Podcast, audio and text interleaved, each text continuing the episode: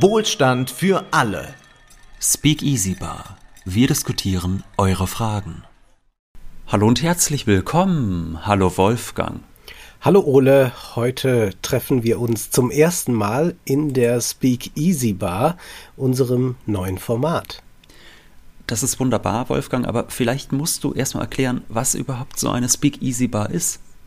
Ja, eigentlich kommt die Speakeasy Bar aus der Zeit der Prohibition in den USA, also zwischen 1920 und 1933 war es ja verboten, äh, dass es äh, Alkoholausschank gibt. Und dann gab es aber solche äh, versteckten Bars, in denen man dann sehr frei sprechen und trinken konnte.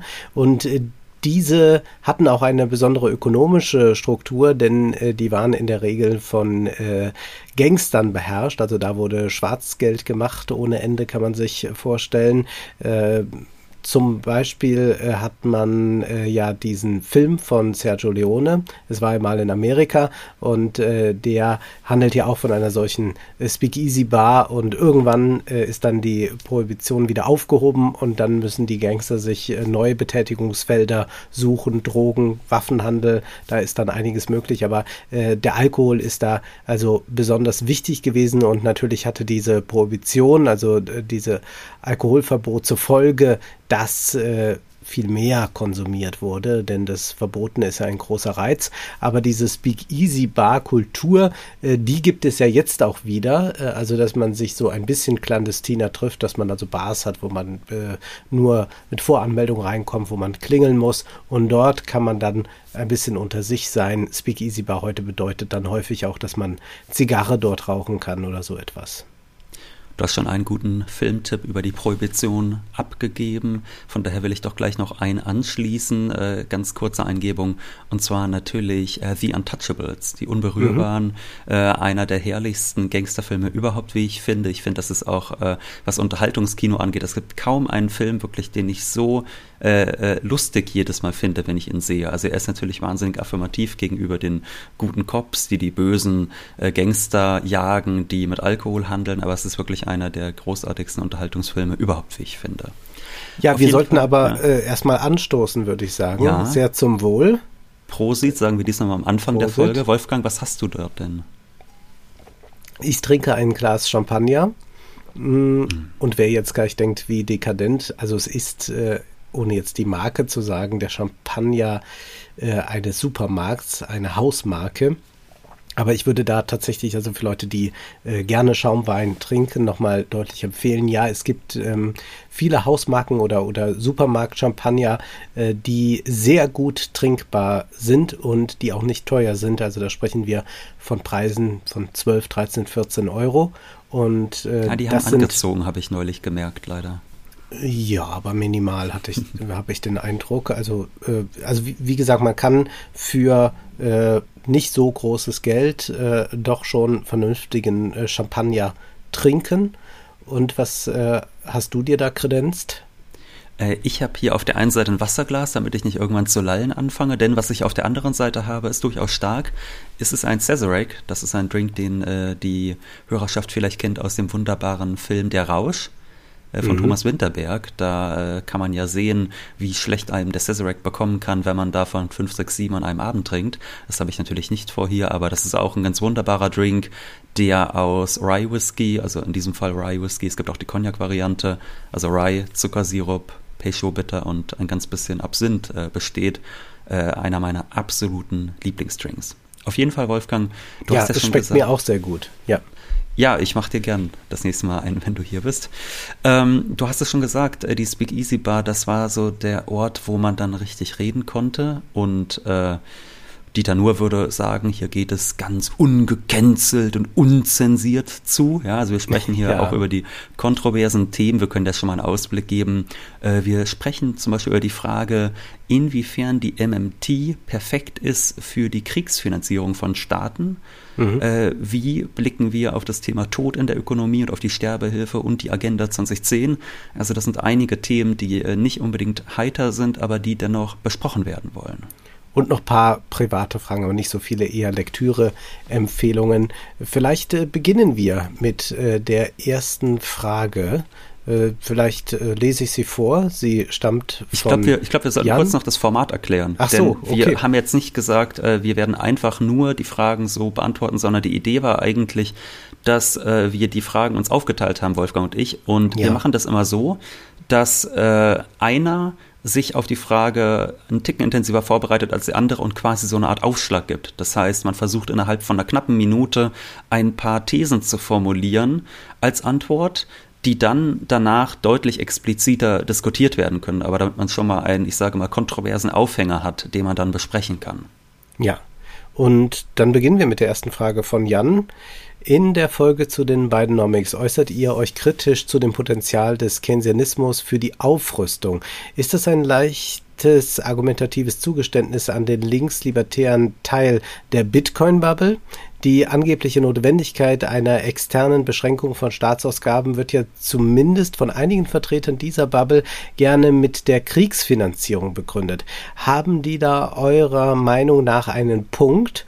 Und ist die MMT in einer sich militarisierenden Welt womöglich gar gefährlich, indem sie eine Art Droge kriegslüsterner Politiker werden könnte?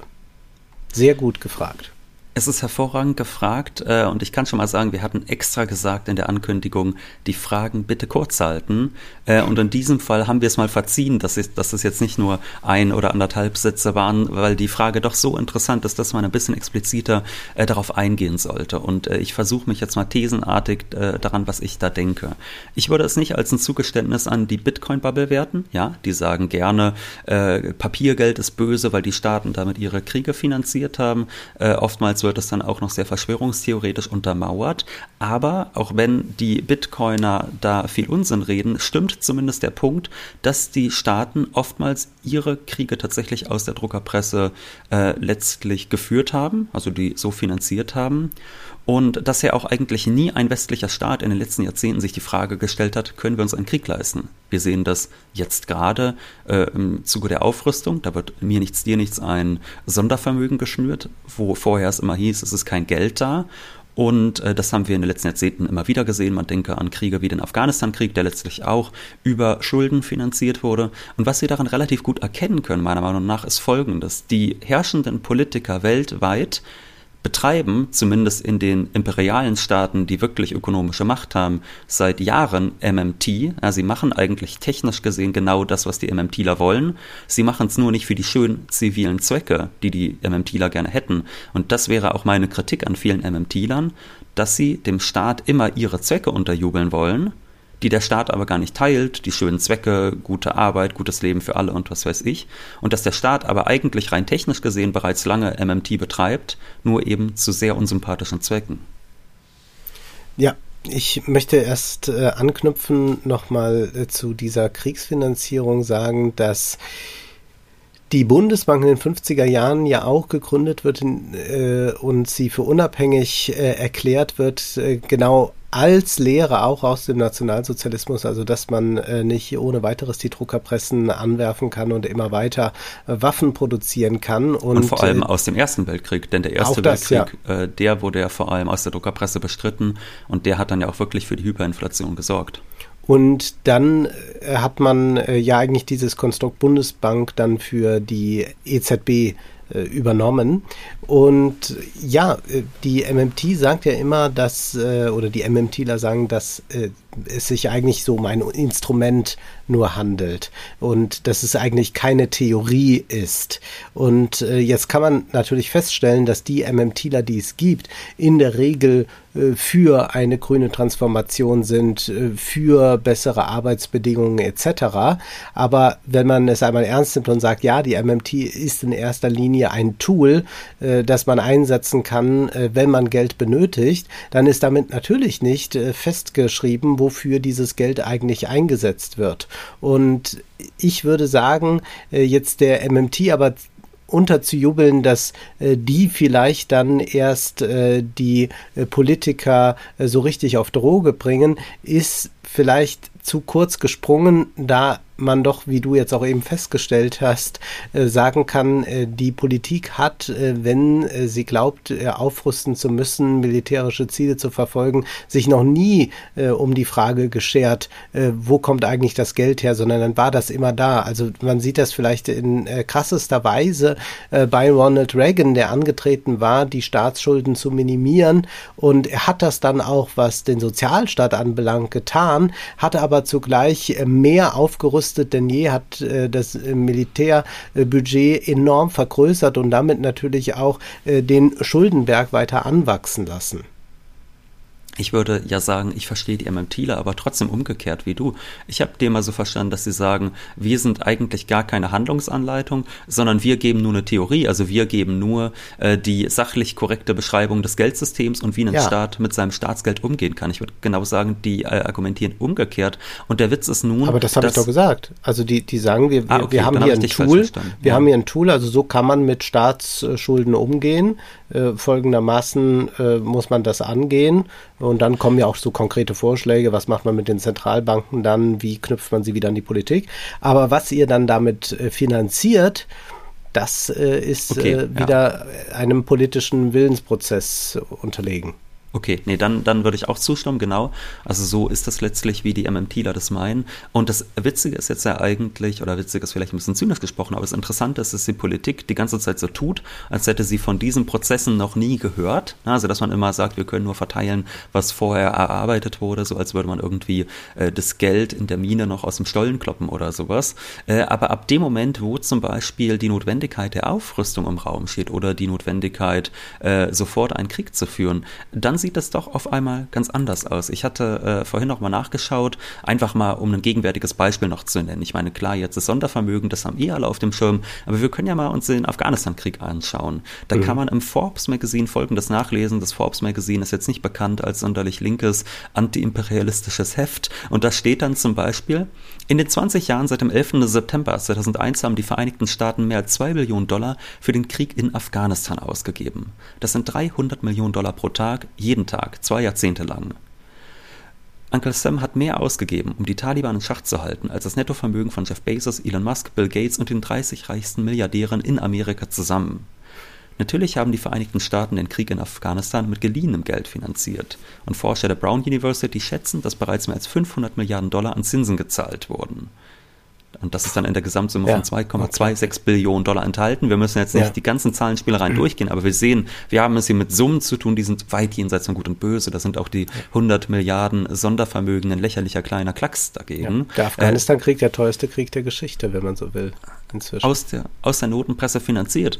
Und da würde ich jetzt ganz äh, boshaft mal sagen, liebe MMTler, diese Politiker, die haben doch schon längst verstanden, äh, die haben die MMT doch schon gemacht, bevor ihr als Bewegung so groß wart, wie ihr es heute wart. Ja, so, aber die scheren sich halt nicht sozusagen um die Zwecke, die ihr gerne sehen würdet vom Staat vertreten, sondern der amerikanische Staat, der äh, ist nicht mal in der Lage, eine halbwegs gute Gesundheitsversorgung für jeden einzelnen Bürger sicherzustellen, während man so einen unglaublichen Krieg finanziert. Da weiß ich gar nicht, äh, wie viele Jahrzehnte man damit so ein Gesundheitssystem äh, gut versorgen könnte könnte, aber offenkundig setzt der Staat sich diesen Zweck nicht. Und ich glaube, das ist auch das, was die MMTler dann immer wieder merken, dass eigentlich für die Zwecke, die gar nicht so zivil und so schön sind, äh, das ganze Geld da ist und das umgekehrt komischerweise für die anderen Zwecke, für die Zwecke, wo du und ich ja auch sofort sagen würden, total sympathisch, total gut, dass dafür das Geld nie hinreicht. Und das, äh, würde ich sagen, könnte einen ja dann doch mal skeptisch machen, ob das wirklich nur so ein äh, praktisches Mittel ist, das Geld, um äh, für die Gesellschaft nützliche, schöne Dinge zu bewerkstelligen und man kann mit dem Geld eigentlich alles so machen, wie man möchte. Das war nur der Teaser. Wenn ihr mehr hören wollt, könnt ihr uns bei Steady oder Patreon unterstützen. Im weiteren Verlauf der Folge diskutieren wir noch ausführlicher, inwiefern die MMT für Kriegszwecke, aber auch für schöne zivile Zwecke nutzbar ist. Wir diskutieren, inwieweit der Tod in der Ökonomie eine Rolle spielt, wie man zur Sterbehilfe stehen kann und ob die Agenda 2010 alternativlos war. Und, das sollte man wohl auch nicht ganz unerwähnt lassen, Wolfgang erklärt, warum er sich auf Heiratsanträge aus der Schweiz freut. Vielen Dank für eure Unterstützung.